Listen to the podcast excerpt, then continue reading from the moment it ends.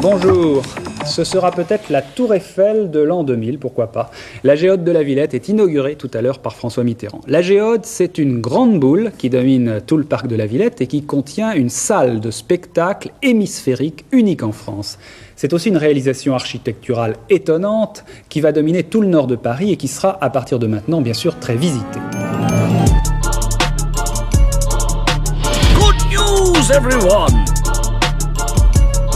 Enfin claquer la porte des labos. C'est là-bas.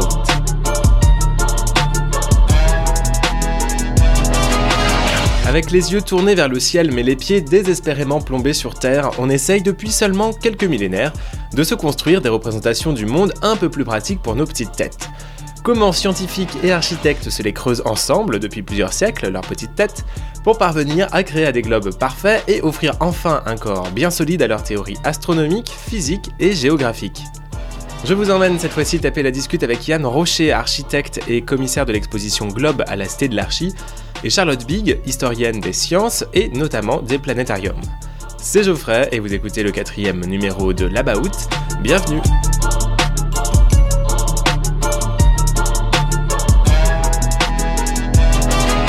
Vous allez me dire, faire une histoire des globes, c'est un peu chaud quand même, hein, ça fait très large.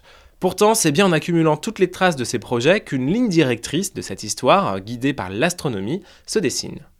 Je m'appelle Yann Rocher, je suis architecte et le commissaire de l'exposition Globe Architecture et Sciences explorent le monde à la Cité de l'Architecture et du Patrimoine euh, à Paris, au Trocadéro. On, peut penser que c'est une histoire très, très, très vaste. Effectivement, si on fait l'histoire de toutes, les sphères, les globes, les, les coupoles, euh, hémisphérique euh, en, architecture, c'est immense. Mais en fin de compte, c'est devenu beaucoup plus spécifique et beaucoup plus intéressant dès lors que j'ai décidé de les classer selon une catégorie, des catégories qui ne viennent pas de l'architecture mais qui viennent de l'astronomie, qui sont les globes terrestres et les globes célestes. J'ai remarqué que dans euh, ces projets, souvent, il y avait des imitations des formes, des mouvements de la Terre et du ciel, euh, et, c'est en pensant que l'astronomie, justement, classe, euh, euh, classe les globes en globes terrestres et globes célestes que ça m'a permis d'écarter tout ce qui n'était pas de cet ordre, mais plus, plus fondamentalement de faire une histoire, une histoire de, de, formes architecturales, parce que ces globes sont immenses, on peut rentrer dedans, mais sont à interpréter ou sont explicables pour des raisons ou des phénomènes, on va dire, qui viennent, et des notions qui viennent de l'astronomie et de la géographie. À ce moment-là, ça vous permet de faire une histoire qui, n'est pas seulement fondée sur une discipline, mais plusieurs disciplines que vous faites dialoguer. Un certain nombre de projets sont mécanisés par, le, par un axe, euh, et cet axe, souvent, il traverse les pôles, et notamment, puisque ça repose souvent sur le pôle sud, le pôle sud est caché. Et donc, ce qui est amusant dans notre histoire, c'est de voir que pendant longtemps, le, le pôle sud n'est pas connu, il n'est pas cartographié, et ça arrange beaucoup nos concepteurs de ne pas le montrer. Donc, il y a plein, plein de relations entre les connaissances scientifiques, on va dire, et puis cette question de construire un, une énorme architecture qui raconte à sa manière euh, le, ciel et la terre. Construire un globe est un vrai défi architectural, mais c'est pourtant une forme qui hante les esprits depuis des millénaires. À défaut d'une sphère totale, la voûte du Panthéon de Rome, construit il y a 2000 ans, incarne déjà cette volonté de réunir en un seul bâtiment un ciel divin, surmonté d'un oculus, avec la Terre, le monde des hommes. C'est à partir du XVIIe siècle que les projets de véritables globes habitables se multiplient. Et à l'origine de cet engouement, on retrouve surtout des scientifiques. Euh, oui, donc Charlotte Big, je suis historienne des sciences au Centre national de la recherche scientifique, au Centre Alexandre Coéré à Paris. Euh, et je travaille euh, notamment sur l'histoire des mises en scène des sciences, sur l'histoire de la vulgarisation scientifique, sur l'histoire des, amateurs. Et dans le cadre de l'exposition, j'ai un petit peu travaillé sur, sur le, dispositif qu'est le planétarium. Euh, le planétarium, c'est une commande de la part de Oscar von Mela qui fonde le grand musée d'histoire des sciences et des techniques euh, à Munich au tout début du XXe siècle et qui écrit à Zeiss en disant il me faudrait deux planétaires, il me faudrait un planétaire héliocentrique, un planétaire géocentrique euh, de grande taille, hein, donc dans cette tradition des planétaires accrochés au plafond. et est-ce que vous pouvez me construire cela? Et les ingénieurs de Zeiss vont énormément travailler euh, y compris pendant la Première Guerre mondiale, euh, dans des situations assez difficiles et, précaires. Et, finalement, après la guerre en, en 23-24, livré au Deutsches Museum ces deux planétaires, un planétaire de plafond héliocentrique, et puis ce qu'on appelle maintenant le planétarium, avec une technique tout à fait euh, intéressante qui est celle de la projection. Au lieu de faire des petits trous dans, les, dans la sphère, comme on peut le voir dans l'exposition de la sphère d'Atto de, Chicago qui a été construite en 1913, euh, ce système de la projection. Je pense que ce qui est très intéressant, c'est de, voir, et c'est pas faux de le dire, que les architectes se retrouvent à collaborer avec, euh, avec des géographes, avec des astronomes, avec des, des, tas, des tas de personnages, mais ils sont complètement transportés par ces commandes. C'est-à-dire que ce sont des, des commandes tellement atypiques qu'ils se prennent au jeu et euh, bien souvent ils se renseignent et même euh, certains, je, pense par exemple à l'architecte Albert Galleron, euh, fin 19e, début 20e, bah, il est membre de la Société française d'astronomie. Donc on voit en fait qu'ils sont, sont, ils sont complètement immergés dans ce thème, ils cherchent à se renseigner. La forme sphérique est une forme, on pourrait dire, pure, parfaite, et dès que vous devez la reposer à terre, vous êtes obligé quelque part de l'altérer, puisque l'attraction terrestre vous, vous, mène dans une direction, et dès lors que vous la posez sur des, poteaux, euh, que vous appuyez d'un côté, vous allez nécessairement la, déformer ou y appliquer des, efforts, en tout cas qui dissymétrisent le système. Donc on voit bien que les architectes veulent donner l'impression d'une sorte de, perfection de cette, sphère, alors même que sa situation euh, dans, euh, sur Terre, en fait, implique qu'elle ne peut pas être parfaite en raison de la, gravité terrestre. Donc ce combat avec la gravité à travers la figure de la sphère est une, est une chose à observer de projet en projet particulièrement intéressante. Puis peut-être plus généralement, ce qui est très intéressant, c'est que les architectes se retrouvent face au problème de scénariser ou scénographier le monde et le ciel et ce qui est très beau, c'est de voir que par les moyens de l'architecture, c'est-à-dire euh, des plateformes, des ascenseurs, euh, euh, des spirales, ils se retrouvent à nous faire voyager, à faire voyager le public bah, autour du monde et dans le ciel. Faire voyager en s'enfermant dans une sphère, c'est peut-être le paradoxe omniprésent qui fait tourner les globes depuis des siècles.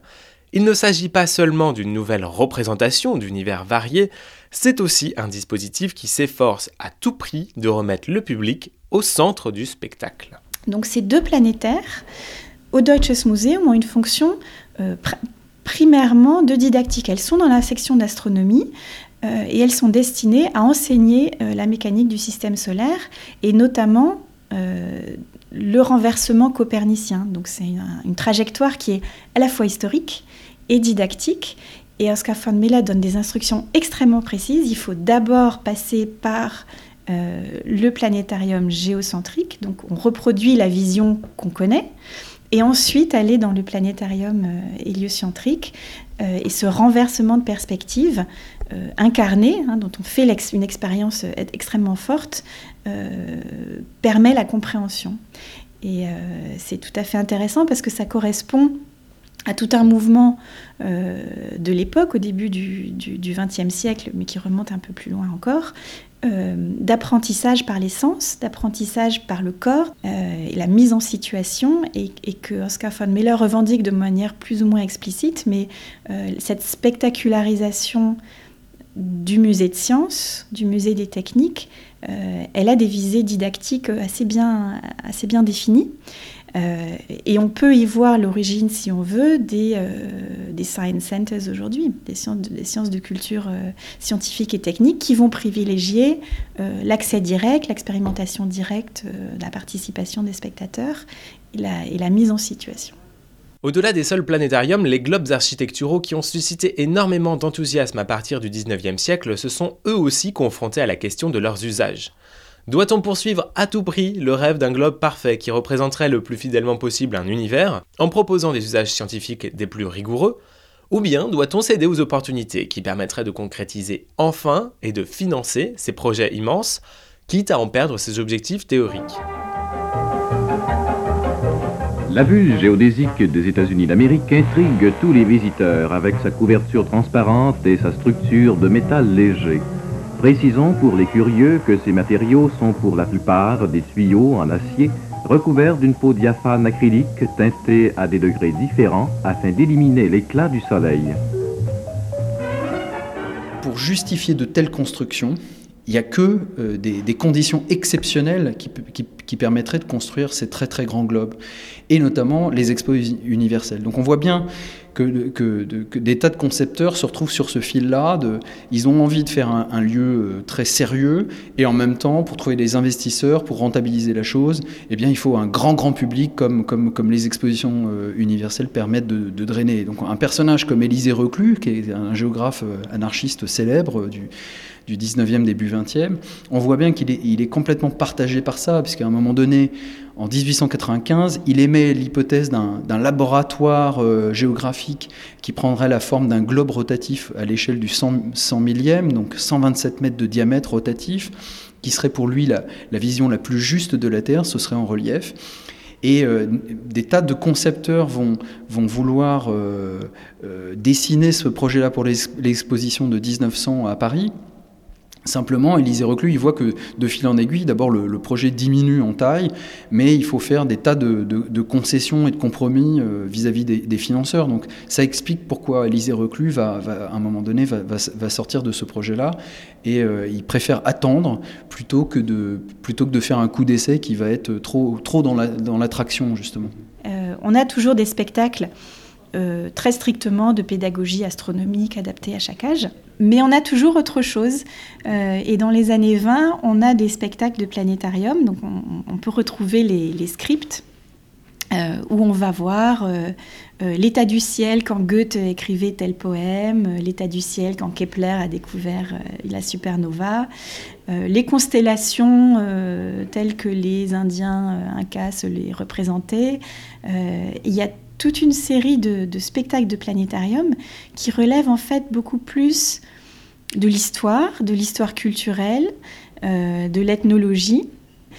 Euh, et, on voit qu'en fait, la dimension euh, strictement scientifique, astronomique est présente, mais il y a beaucoup d'autres choses qui se jouent dans le planétarium. Et c'est encore le cas aujourd'hui. Si vous allez au planétarium de Berlin à 11h du matin le dimanche, parfois vous avez euh, de la musique euh, trans euh, avec, avec des, des, couleurs qui n'ont rien à voir avec l'astronomie et qui sont censées attirer un spectacle de, de fêtards qui, viennent, qui viennent, sans passer par chez eux, se reposer dans les fauteuils inclinables, confortables du planétarium. J'ai vu au planétarium de Chicago, a un système où on peut enlever toutes les chaises et, euh, faire des séances de yoga. Euh, on s'est aperçu que le planétarium est un, espace assez extraordinaire, assez extraordinaire aussi du point de vue de l'acoustique, puisque c'est très bien, il faut que ça soit très bien isolé, mais en même temps on peut avoir jusqu'à 8 pistes, donc on peut faire aussi des performances artistiques euh, acoustiques intéressantes. En multipliant les concrétisations de ces espaces sphériques imaginés et idéalisés, les globes sont devenus des lieux et des structures progressivement réappropriés par de nouveaux publics. Si le déplacement du point de vue et l'expérience immersive se sont révélés très pratiques pour la compréhension de l'astronomie, on a vite compris que cette nouvelle façon de voir les choses serait aussi une source d'inspiration pour beaucoup d'autres activités, qu'elles soient scientifiques ou ludiques, réelles ou imaginaires. Je pense qu'on aurait pu faire une exposition rien que sur les, globes dans la science-fiction, parce, que les auteurs de science-fiction s'en saisissent particulièrement, le déclinent sous toutes les sauces. La science-fiction a véritablement exploré euh, les formes sphériques et de globes de toutes les manières possibles. Des fois, c'est des planètes artificielles géantes, des fois, ce sont des vaisseaux spatiaux de forme sphérique. Le moment fort, je dirais, dans, euh, le fait majeur de, de, la science-fiction dans notre affaire, c'est euh, à partir des années 20 et 30, euh, dans les comics et pulp, pulps américains la figure de la, de la, sphère, la planète artificielle, euh, c'est-à-dire cette idée que les hommes sont en telle possession de leurs moyens techniques qu'ils peuvent construire des planètes artificielles gigantesques avec d'ailleurs des, des, inventions assez marrantes pour justifier comment pourrait fonctionner la, gravité, comment on arriverait à, garder les pieds sur ces, sur ces espèces d'engins, et euh, dont, dont, on pourrait dire l'icône par excellence, c'est euh, l'étoile de la mort de, de Star Wars. Ce vaisseau a le pouvoir de créer une planète, de donner aux hommes une nouvelle patrie. Ton anneau aurait dû pouvoir activer la séquence de transformation, mais les cellules d'énergie du Titan se sont épuisées pendant le voyage. Elles ne peuvent plus alimenter la transformation. Bloqués entre l'immensité de la voûte céleste et le plan du sol, les globes incarnent non seulement la négociation permanente d'un compromis architectural contraint, mais aussi la diversité et les limites de nos façons de penser des univers réels ou fictifs. Au final, ce n'est pas tant le réalisme utopique de la sphère qui a marqué ces projets, mais plutôt le spectacle d'une illusion totale que ces structures ont rendu possible, qui se prête toujours remarquablement bien à l'exploration des représentations scientifiques du monde. L'about numéro 4 c'est déjà fini, mais on se retrouve dans un mois pour le prochain épisode. D'ici là, je vous invite à aller faire un tour à l'Expo Globe qui finit le 26 mars à la Cité de l'Architecture et du Patrimoine. Ciao